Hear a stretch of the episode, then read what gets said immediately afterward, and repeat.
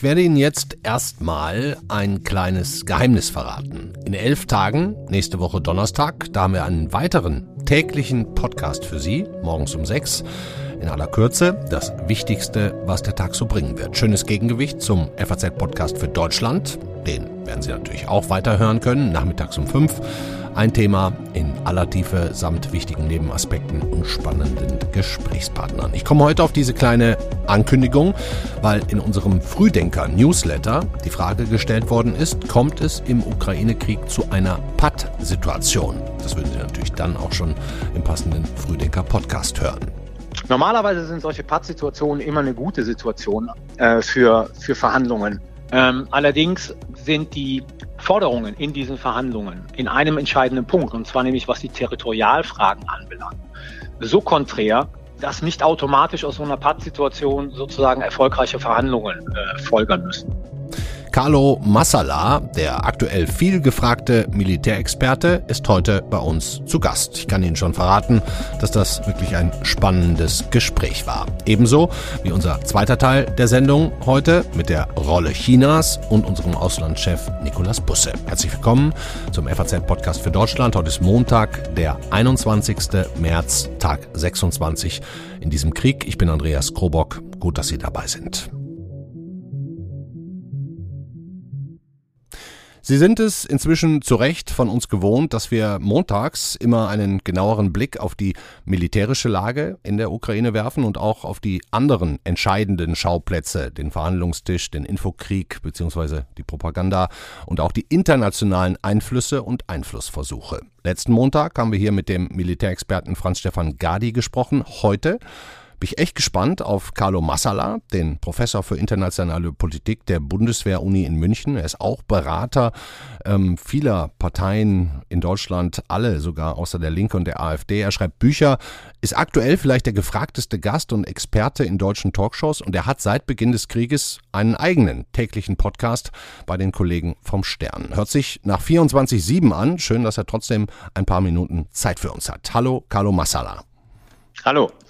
Ist es eigentlich leicht, Herr Massala, Sie machen das ja im Moment täglich gefühlt äh, überall, uns Deutschen den Krieg zu erklären? Es besteht unheimlich viel Bedarf an, an Orientierungswissen und das wird sehr gerne angenommen. Sobald es in die Frage der Interpretation geht, äh, fangen an, die Gemüter sich zu erregen. Was, das hat natürlich was mit, dem, mit, mit der Frage zu tun, wie einzelne Personen normativ wollen, dass dieser Konflikt ausgeht. Aber mhm. wenn man sich in diesem Orientierungswissen bewegt, äh, dann ist die Nachfrage unglaublich groß und äh, das Interesse sehr groß. Mhm. Immerhin scheint tatsächlich ein großer Teil der Gesellschaft inzwischen sehr interessiert daran zu sein, alles auch über Kriegstaktiken und Waffen zu erfahren, vielleicht weil das Ganze jetzt so nah ist. Ähm, Herr Massala, haben Sie das Gefühl, Deutschland, wir mit unserer ja doch ganz eigenen Geschichte, mit unserem Wunsch nach Frieden und nie wieder, wir sind auf diesem Weg oder der Suche nach einem anderen Verhältnis zum Militär, zu Waffen, zu Soldaten, zu Bundeswehr, also was die Denkweise angeht? Also ich würde es mir sehr stark wünschen. Ich bin mir allerdings nicht sicher, ob das äh, über den konkreten Krieg, der jetzt stattfindet, hinausgehen wird. Also die, die Frage ist ja, ich meine, es gibt ja zwei Szenarien. Das, das eine würde sagen, der Krieg ist relativ bald zu Ende und wir haben eine, einen wie auch gearteten Friedensschluss. Und das andere ist, dieser Krieg zieht sich jetzt lange, lange, lange hin. Und in, in beiden Fällen ist natürlich die Befürchtung, dass das Interesse der Bevölkerung dann verloren geht. Also mhm. von daher, ich würde mir wünschen, dass das so der Auftakt ist, dass dass die Deutschen ein normaleres Verhältnis zu ihren Streitkräften bekommen, äh, sich mehr für äh, Sicherheits- und Verteidigungspolitik interessieren. Aber man darf nicht verkennen, dass das ja oftmals so ist, wenn irgendwo Krieg ausbricht. Also denken Sie an, an die amerikanische Irak-Intervention, an den Anfang von Afghanistan und dass nach einer Zeit das Interesse dann nachlässt. Hm. Ich muss zugeben, ich war selber Zivildienstleistender, bin also auch geprägt von dieser deutschen Kultur der Abrüstung, der Friedenspolitik. Ähm, aber auch ich interessiere mich gerade sehr dafür, wie diese Ukraine, diese, dieses scheinbar ja doch unterlegene Land der, der russischen Übermacht, der scheinbaren Übermacht begegnet, vielerorts standhält. Ähm, ich würde Sie jetzt, wenn wir mal aufs Aktuelle kommen, ganz doof zu Beginn fragen, hätte die Ukraine tatsächlich eine realistische Chance, diesen Krieg auch zu gewinnen bzw. nicht zu verlieren? Also sie hat eine realistische Chance, diesen Krieg nicht zu verlieren. Zu gewinnen bin ich sehr, sehr skeptisch. Ähm, aber sie hat eine realistische Chance, ihn nicht zu verlieren. Und wir sehen zumindest in den letzten, na, ich sag jetzt mal drei, vier Tagen, mhm. dass in dem großen operativen Bild nicht so viel passiert. Das heißt also, beide Seiten ähm, kämpfen zwar, aber man hält die Territorien, die man hat. Es ist sogar der Ukraine gelungen, vor zwei Tagen gewisse Gebiete, kleinere Gebiete im Süden des Landes zurückzuerobern. Ähm, und Stand heute würde ich sagen, die russische Föderation ähm, orientiert sich jetzt momentan eher an Defensivoperationen. Also das heißt, die Gebiete, die sie hält, zu halten und dazu muss man auch noch dazu sagen, zu zerstören. Hm. Ja, ähm, so dass es aussieht, dass zunächst einmal jetzt weitere Geländegewinne der russischen äh, Föderation nicht zu erwarten sind. Von daher, ja, die Ukraine hat eine realistische Chance, diesen Krieg nicht zu verlieren. Hm. Finde ich ganz spannend. Dazu passt ja auch, dass das amerikanische Institute for the Study on War äh, schreibt, es sei bald eine Patt-Situation erreicht. Das heißt, Sie interpretieren das ähnlich. Naja, sagen wir, sagen wir mal so, ich, ich glaube, diese Woche und vielleicht auch noch die nächste Woche wird sehr entscheidend sein, um, um eine begründete Aussage zu treffen darüber, äh, wie dieser Krieg weiter verläuft. Also die, die Russen, die russischen Truppen haben so eine Art Erschöpfungspunkt erreicht. Mhm. Ja, also wir wissen aus vielen Analysen und Studien, dass die sogenannte Battlefield Performance einzelner Soldaten, also das heißt die Art und Weise, wie einzelne Soldaten auf dem Schlachtfeld sich verhalten in den ersten Wochen des Krieges rapide zunimmt, mhm. dann aber irgendwann abbricht und man muss eigentlich Truppen austauschen. Wer macht dazu Studien, wenn ich da mal kurz einhaken darf? Woher weiß man sowas? Also Sie, Sie finden das sozusagen in der Literatur. Ja, aus Kriegsbeobachtungen. Das heißt sozusagen, dass, dass die Leistungsfähigkeit von Soldaten ab einem gewissen Punkt rapide abnimmt. Okay, und das tut es gerade bei den Russen oder bei beiden? Die, die haben sozusagen diesen, diesen Punkt fast erreicht, ah, ja. rein zeitlich gesehen. Das liegt natürlich auch an, an solchen Fragen, wie, das muss man auch mal ganz klar sehen, die, die schlafen ja in ihren Fahrzeugen, die schlafen in improvisierten Zelten auf dem Boden. Und das bedeutet eigentlich, die Russen müssen ihre Truppen jetzt auswechseln. Und das sehen wir gerade nicht. Also die Frage ist sozusagen, was passiert jetzt in der nächsten und in der übernächsten Woche? Ähm, und wenn es den Russen nicht gelingt, diese, diese Probleme in den Griff zu bekommen, dann kann man durchaus erwarten, dass wir in so eine Art Abnutzungskrieg reingeraten. Mhm. Also indem man die Stellungen hält, indem man, in, indem die Russen weiterhin ihre Vernichtung von Städten und Zivilbevölkerung weiter betreiben werden, aber wo auf dieser, diesem großen operativen Bild relativ wenig Geländegewinne gemacht werden, mhm. ähm, die entscheidend sind. Ist, ja. ist dann zum Beispiel Mariupol, wo ja hart gekämpft wird, ähm, gerade da so, so, so ein exemplarischer Ort. Also Russland hat ja wohl gefordert, die Ukrainer sollen sich in Mariupol ergeben, stellen. Die machen das aber nicht. Mhm. Dann wurde wohl ein Friedenskorridor geöffnet, wo die letzten Frauen und Kinder und Alten und wer auch immer nicht kämpfen kann, die Stadt verlassen. Wie muss man sich das eigentlich vorstellen? Also ähm, die, die, Russen haben ja Mariupol quasi umringt und dann wird dieser Ring geöffnet und dann stehen die da am Straßenrand und die Leute marschieren entkräftet an denen vorbei? Ja, genauso muss man sich das vorstellen. Dabei gibt es aber zwei Sachen zu beachten. Zum einen, wenn ich richtig informiert bin, ist sozusagen dieser Korridor, den die Russen anbieten, der geht nur nach Russland. Das heißt, also Ukrainer aus Mariupol müssten nach Russland gehen. Mhm. Da stellt sich die Frage, ob die dazu so große Lust haben. Oh. Ähm, der zweite Punkt ist, wir haben ganz, ganz viele Fälle gehabt, ähm, in der Ukraine auch, aber auch anderswo, wo Menschen auf der Flucht dann beschossen werden. Mhm. Also wo russische Truppen diese Menschen dann beschießen. Das oder sind ja auch Kriegsverbrechen dann weiterhin. Ne? Genau, ne? oder diese Korridore vermint sind. Ja, also von daher ist das immer so ein, das kann durchaus ein vergiftetes Angebot sein.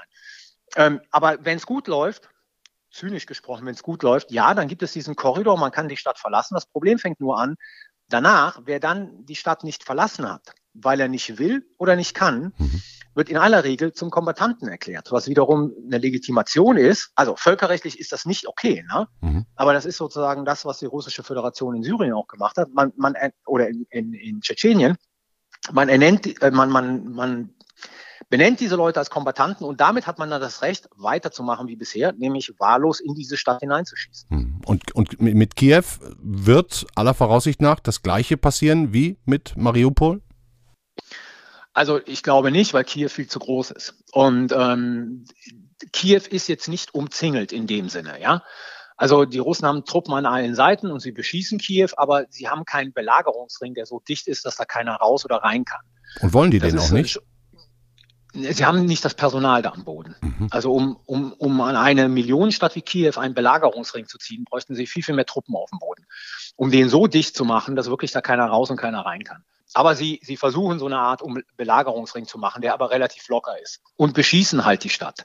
Und es ist zu erwarten, dass das halt ganz einfach so weitergeht. Hm. Apropos ja. nicht genügend Leute. Nun steht ja auch seit Tagen im Raum, dass sich Belarus, Lukaschenko, ähm, in diesen Konflikt eigentlich auf Wunsch von Putin einmischen soll. Es passiert aber immer noch nicht. Wir können dazu mal ähm, unseren Militärexperten aus dem eigenen Hause, Lorenz Hemiker, kurz hören.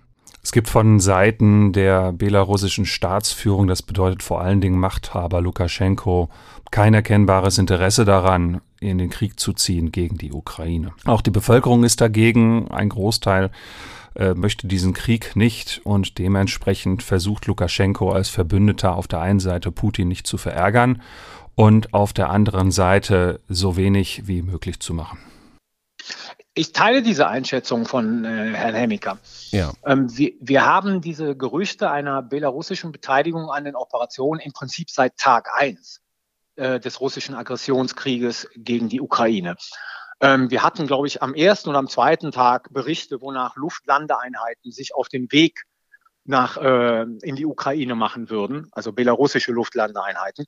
Und bislang ist noch nichts passiert. Das deutet ganz einfach darauf hin, dass ähm, in, im belarussischen Militär, aber auch in der Politik der Appetit, da aktive Kriegspartei zu werden, nicht besonders groß erscheint. Also von daher, ähm, das Szenario schwebt seit Kriegsbeginn sozusagen wie ein Damoklesschwert über der Ukraine, dass Belarus sich da aktiv beteiligt. Bisher gibt es allerdings keinerlei Hinweise, dass das der Fall ist.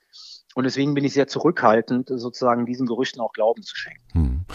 Wenn ich jetzt mal bisher unser Gespräch Revue passieren lasse, Sie sagen, ja auch. Wir kommen möglicherweise in so eine Art äh, Patt-Situation, nicht vor und nicht zurück Situation. Wäre das denn nicht dann tatsächlich mal ein sehr guter Moment für erfolgreiche Friedensgespräche am Verhandlungstisch? Normalerweise sind solche Pattsituationen immer eine gute Situation äh, für, für Verhandlungen. Mhm. Ähm, allerdings sind die Forderungen in diesen Verhandlungen in einem entscheidenden Punkt, und zwar nämlich was die Territorialfragen anbelangt, so konträr, ähm, dass nicht automatisch aus so einer Pattsituation sozusagen erfolgreiche Verhandlungen äh, folgern müssen. Also die russische Föderation besteht weiterhin darauf, die Souveränität dieser beiden Oblaste äh, Luhansk und Donetsk äh, seitens der ukrainischen Regierung anerkannt zu haben. Mhm. Die ukrainische Regierung ist nur bereit, über die Lebensbedingungen der Menschen dort zu reden aber nicht bereit, diese offiziell sozusagen als unabhängig anzuerkennen. Also es geht ausschließlich um Donbass. Krim ist kein Problem? Na, Krim, ich sage mal so, Krim ist, ist natürlich ein Problem. Also die ukrainische äh, Regierung hat auch gesagt, sie, sie will die Krim nicht anerkennen, aber ich würde mal vermuten, wenn es hart auf hart kommt, ist man eher bereit, die Krim anzuerkennen als ähm, die beiden Oblaste im, mhm. im Osten der Ukraine. Das ist aber meine persönliche Vermutung. Und daran hakt es ja jetzt auch gerade bei den Verhandlungen in der Türkei. Ne? Also der türkische Außenminister hat äh, jetzt heute nochmal in der Financial Times ähm, ein Interview gegeben, wo er gesagt hat, man kommt in vielen Punkten weiter und voran. Ich vermute mal, das ist dann so die Frage der Neutralität, die Frage der Sicherheitsgarantien und so weiter und so fort. Mhm. Aber in den Territorialfragen ist man kein Stück vorangekommen. Und das wird natürlich auch zukünftig ein großes Problem sein. Deswegen ist eine Pattsituation nicht unbedingt, anders als in vielen anderen Konflikten, äh, jetzt die Voraussetzung für erfolgreiche Friedensverhandlungen. Hm.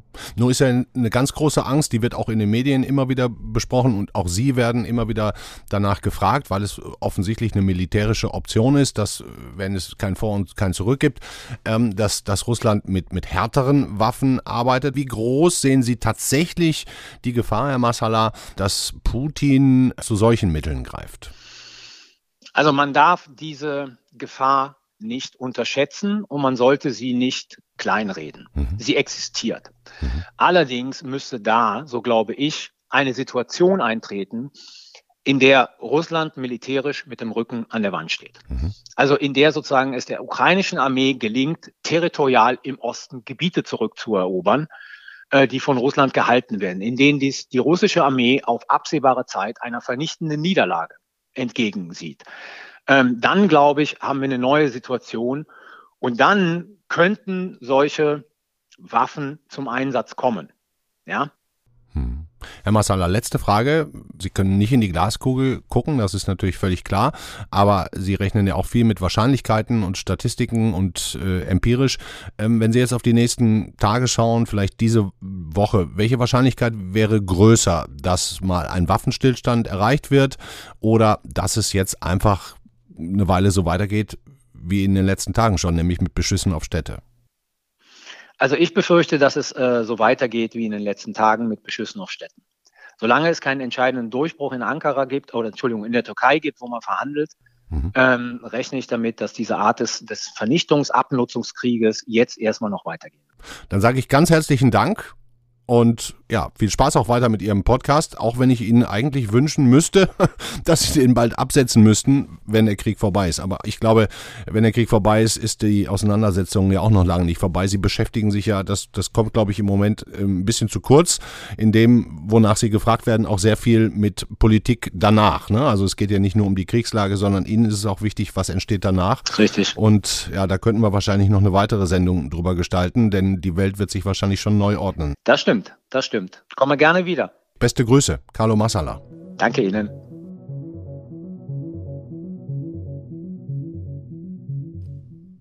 Bevor wir über die zuletzt ziemlich spannende Rolle Chinas sprechen, müssen wir auch noch über die Opfer ähm, dieses Krieges sprechen. Die Informationen stimmen nicht überein. Die Ukraine spricht von deutlich mehr zivilen Opfern, nicht nur als Russland, sondern auch als die Vereinten Nationen. Von deren Menschenrechtlern heißt es knapp 1000 tote ukrainische Zivilisten bislang. Von ukrainischer Seite wird ein Vielfaches genannt, allein 4000 tote Zivilisten in Mariupol. Und Russland, das wissen wir, führt auf dem Gebiet des Infokrieges, der Propaganda, seit jeher einen ganz eigenen Krieg. Und Putin verkauft seinen Angriff der russischen Bevölkerung immer noch als Spezialoperation zur heldenhaften Befreiung der Ukraine.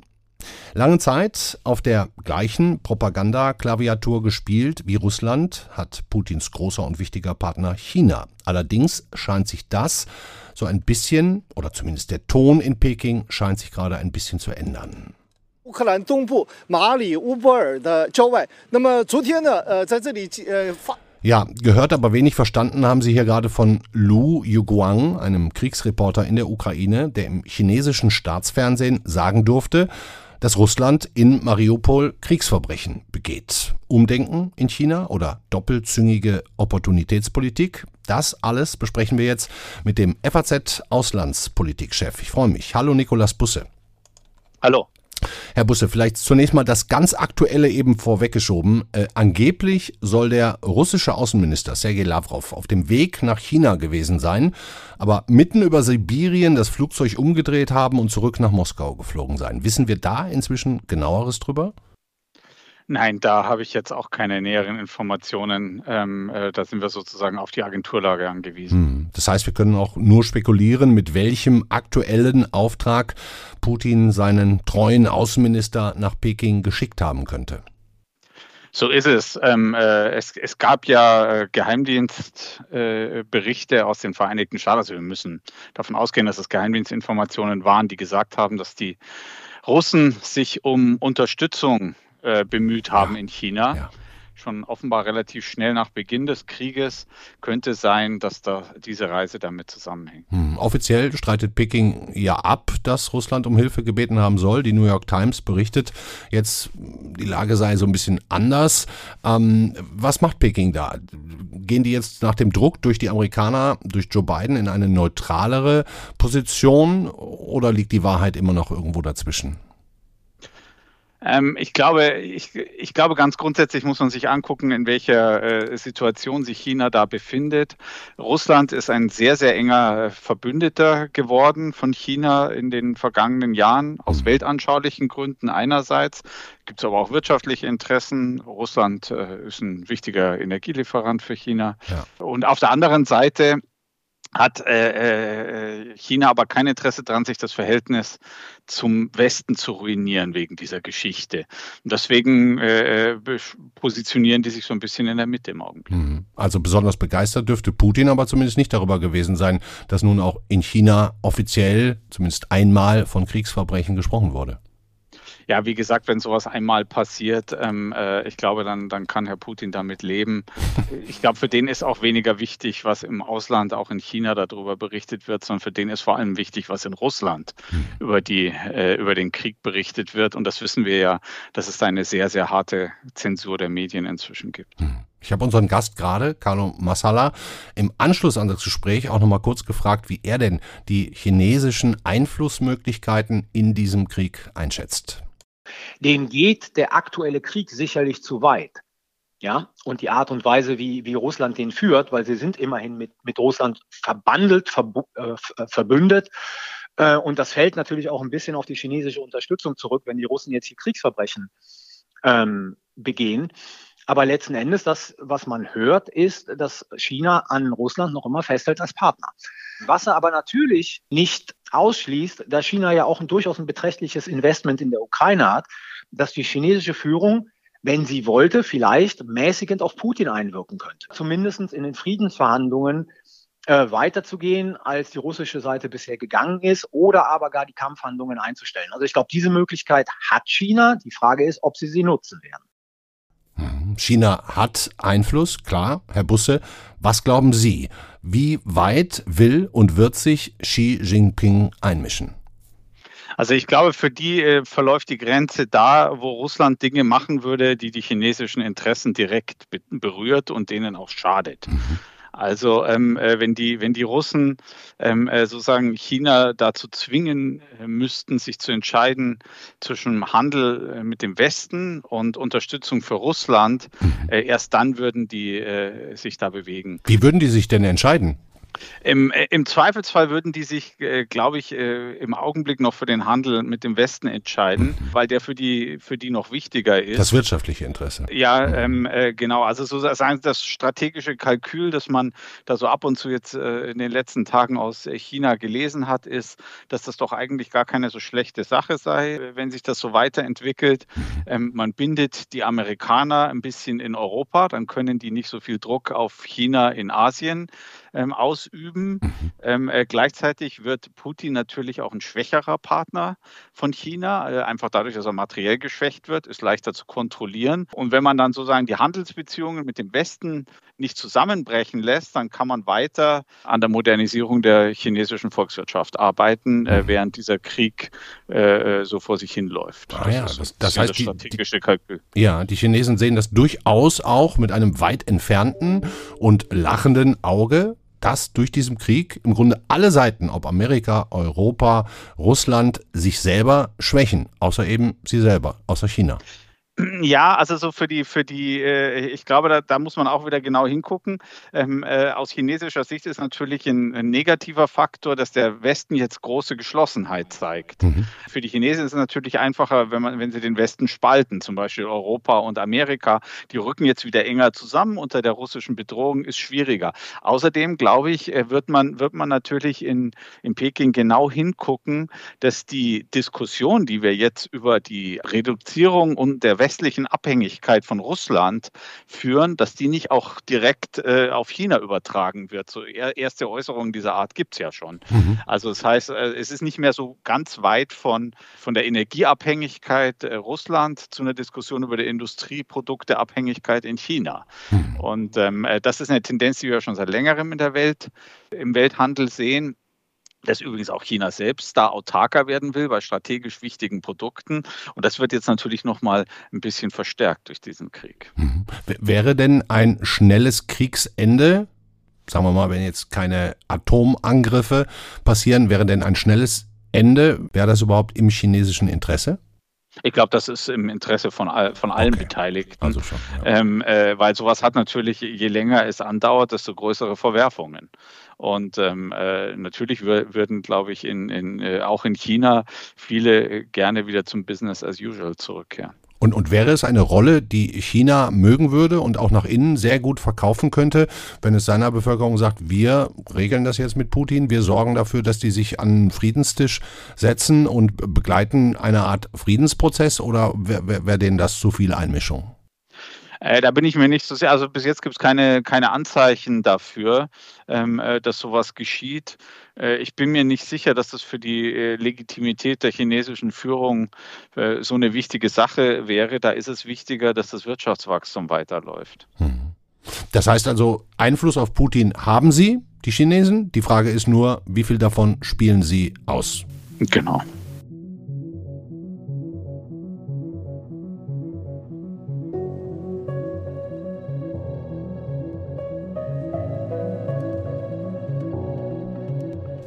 Ich habe noch einen kleinen Nachtrag. Der angebliche Flug von Lavrov nach China und dass er mitten über Sibirien umgedreht haben soll, der fand, wenn überhaupt schon vergangene Woche Donnerstag statt. Spekuliert darüber wird seit heute.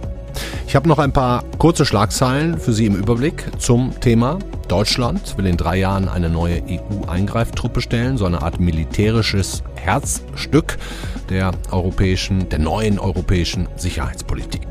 Dann Israel empört sich gerade über Zelenskys Holocaust-Vergleiche und heute treffen sich ohnehin die europäischen Außen- und Verteidigungsminister in Brüssel. Davon haben wir bisher aber noch nichts gehört. Was noch? Russland hat Facebook und Instagram verboten. Ein weiteres Mosaiksteinchen, um zu verhindern, dass die eigene Bevölkerung eine andere Wahrheit über diesen Krieg erfährt. Wahrheit, so heißt es ja, stirbt im Krieg zuerst. Wir hier bei der FAZ versuchen trotzdem so nah wie möglich an die Wahrheit heranzukommen. Ich empfehle dringender denn je in diesen Tagen, wenn Sie das nicht längst schon tun, mal in unsere Zeitung zu schauen, sehr gerne auch digital oder in unsere Apps bzw. Faznet. Das war's von meiner Seite für heute. Ich wünsche Ihnen einen schönen Frühlingsabend. Morgen ist die Kollegin Marie Löwenstein für Sie da. Bis dahin, ciao.